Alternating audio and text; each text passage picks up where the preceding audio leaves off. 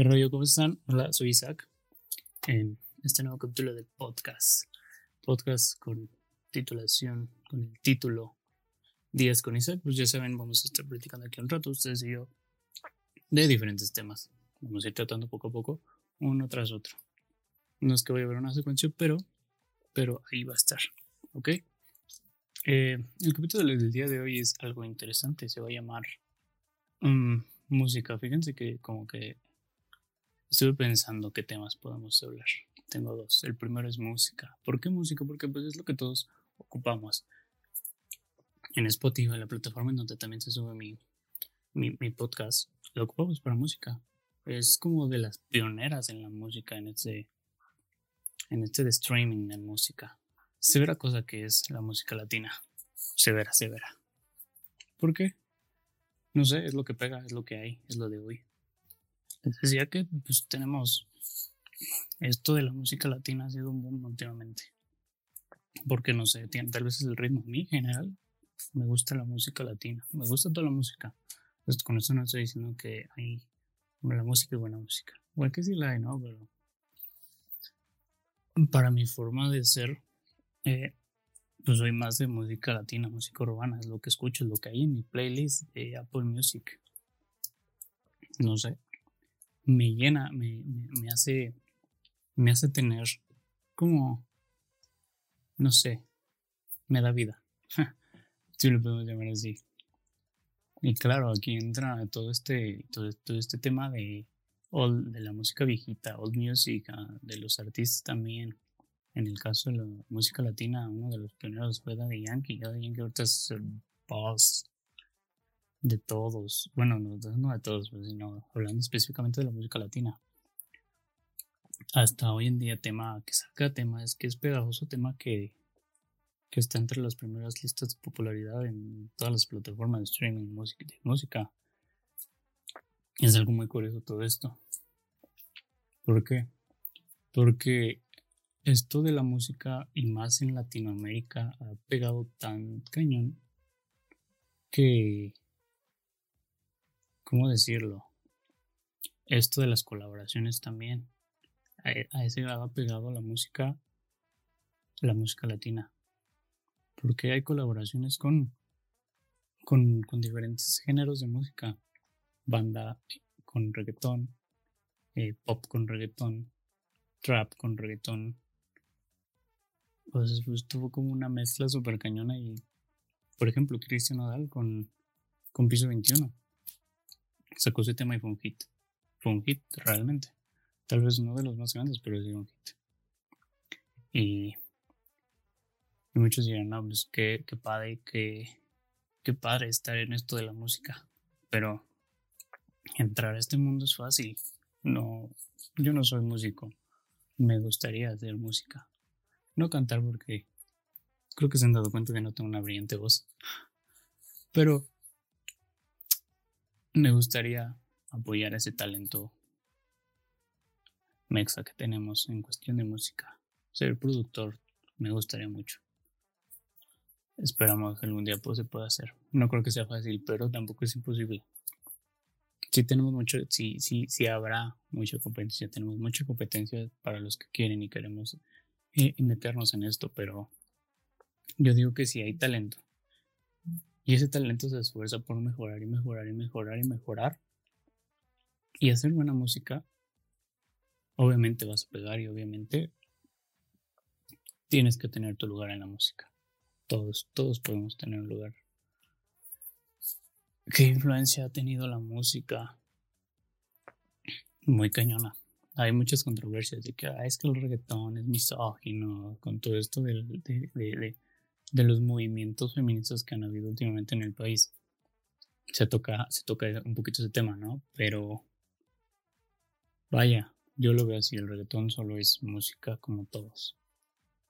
Te puede llegar, no te puede llegar. Al final de cuentas es música, no estás hablando de alguien en específico. Tal vez sí los artistas se enfocan en algo, pero vaya, es música, disfrútale ya.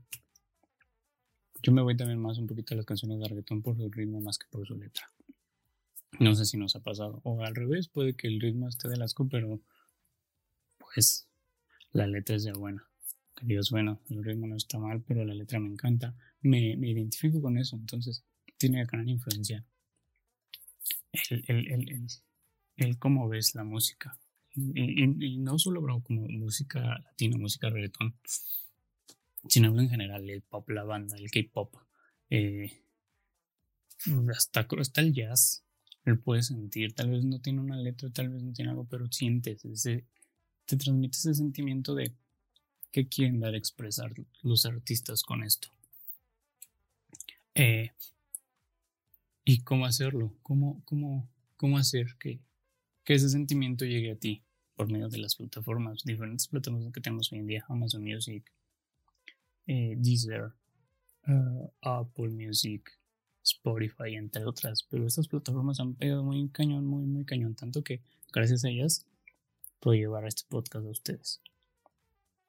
No solamente es para música, es para podcast. Eh, las, estas plataformas han estado pegando también con videos. No, no, no, todos, pero sí. Le meten videos. Por ejemplo, en Apple Music tenemos una opción que, que puedes buscar el video y si el artista subió ese video, lo puedes ver en Apple Music sin necesidad de irte a YouTube. No sé cómo funciona de los views, si te pagan, si no te pagan. No me pregunten porque no tengo ni idea, pero. Pero tiene algo de cierto. Está pegando. Mucho o poco, pero está pegando. este tema de música es como muy, muy englobado. Hay diferentes tipos de música. Puede que a mí me guste el reggaetón y me guste. Son ejemplos random. La música de banda. Que sí me gusta, ¿no? Pero, o sea, dos específicos que te gusten más. Y hay otras que no. Puede que digan, no me gusta el reggaetón, pero me gusta el K-pop y la banda. O puede que no me guste la banda, pero me gusta el K-pop y el pop. O la banda y el pop. Varía, dependiendo de cada uno de nosotros. Claro, es, es aceptable. A mí me choca que estén como criticando todo, ¿no? Yo sé que Bad Bunny no es el mejor de los artistas a nivel mundial. Es bueno, en la música latina, en la música latina y en su género, es de los que ahorita está pegando más, un poquito de los mejorcitos, pero mí. No es como por defenderlo, pero sí es como que los que critican, nada, es que Bad Bunny, no manches. No es, no, no, no, no, no, no. Em, no critiques, solo disfruta la música y respeta los gustos de los demás. Porque que a mí no me gusta una canción de, de, de banda, de K-pop, de pop, de rock. Pero aún así lo voy a respetar Claro que sí, lo tengo que respetar. Es gustos de cada uno. Algo que he visto últimamente en videos, no sé si es cierto. En países donde están de plan toque de queda y todo desarrollo, se salen a los balcones a cantar, ponen música. Vi un DJ que en Italia, en Francia, que sacó su, su torna, sus bocinas, puso a tocar para todos. Está súper cool. La música también une gente, une, une culturas une gustos, une géneros. No sé por qué criticar tanto la música. Todo esto de unir fronteras, unir géneros, unir todo es espectacular para todo lo que está haciendo eh, eh, todos los géneros de música. Por ejemplo, en las Spotify Awards, como se unieron las, las, las artistas mujeres como para hacer una canción sobre lo que está pasando hoy en día en México, ¿no? Es, es increíble. Como, como ruido que es, son canciones. Al final de cuentas ruido, aunque suene mal, pero es bonito ese ruido. Ese ruido que están haciendo es espectacular. Y nada. Sí, hay que hay que echar mucho ojo en lo que está pasando en la música porque no no se tiene por qué pasar desapercibido, eso creo yo. Tiene, tiene lo suyo. A pesar de eso, creo que Creo que hay como cosas, mm, ¿cómo decirlo? Cosas un poquito más extra de lo que, de los movimientos de la música, sino las letras. Es como que me causa controversia. Me gustaría un día intentar crear una canción que va a salir toda, toda súper chistosa, ¿no? Porque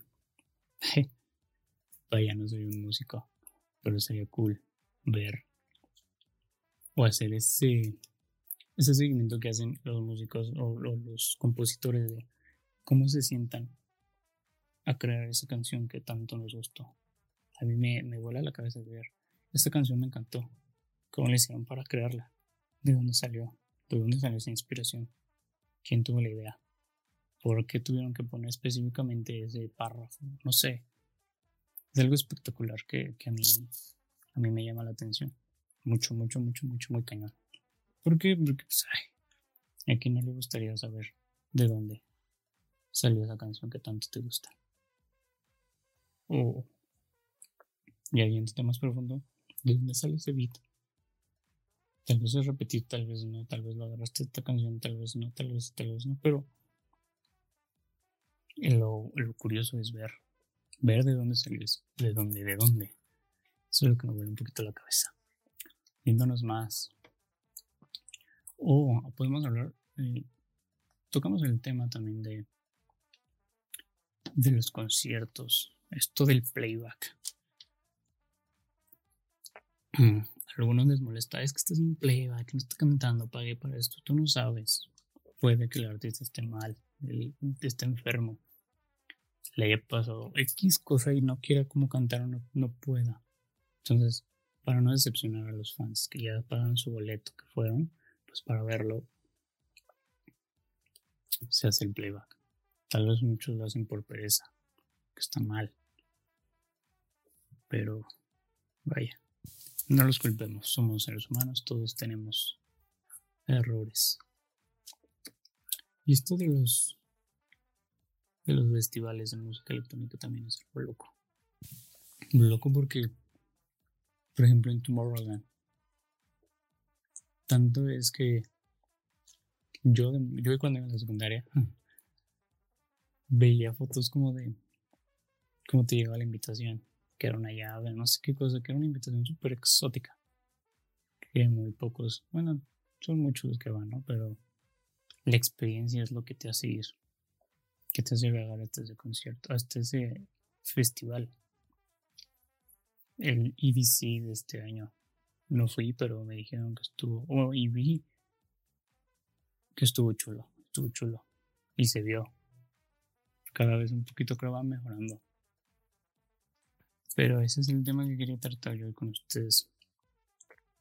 En el podcast anterior, que fue el de inicio, como de introducción a todo esto que va a ser, les dije que me iba a entrar aquí media hora.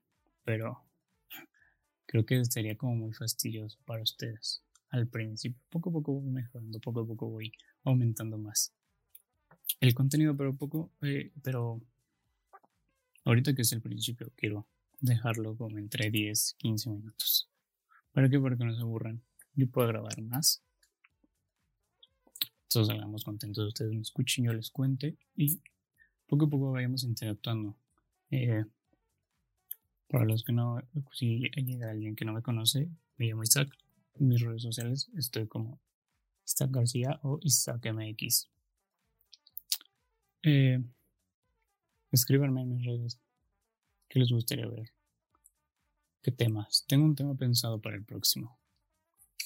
Es algo de lo que muchos tenemos que vida universitaria o vida escolar para los que no son, para los que no son universitarios. Es un tema muy interesante bastantes puntos de vista igual.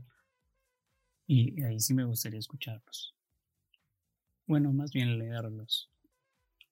Que, ¿Qué temas quieren tratar en vida universitaria? Yo estoy pensando varios, pero no les diré. Eso lo tendrán que escuchar en el próximo podcast. Así que ahí los dejo con esa incógnita de qué va a pasar en el tema de vida universitaria. Bueno, me despido. Recuerden, yo soy Isaac y les deseo un buen día. Hasta luego. Chao.